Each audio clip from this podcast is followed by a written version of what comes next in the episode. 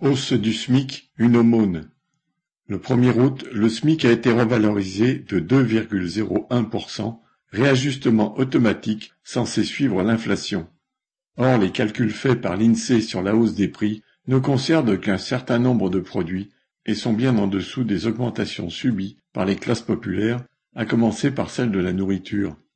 Selon les chiffres de France Info, la pêche a vu son prix bondir de 25% entre 2021 et 2022. Mis à part les oignons, moins 14%, et les carottes, moins 3%, les légumes ont été encore plus fortement touchés par les augmentations que les fruits. 37% pour le poivron vert, plus 31% pour la tomate en grappe, plus 21% pour les haricots verts, plus 18% pour la pomme de terre et le concombre, ou encore plus 12% pour l'aubergine. Aucun de ces produits n'appartient pourtant à la catégorie produits de luxe. Le gouvernement relayé par les médias voudrait sans doute que les travailleurs applaudissent.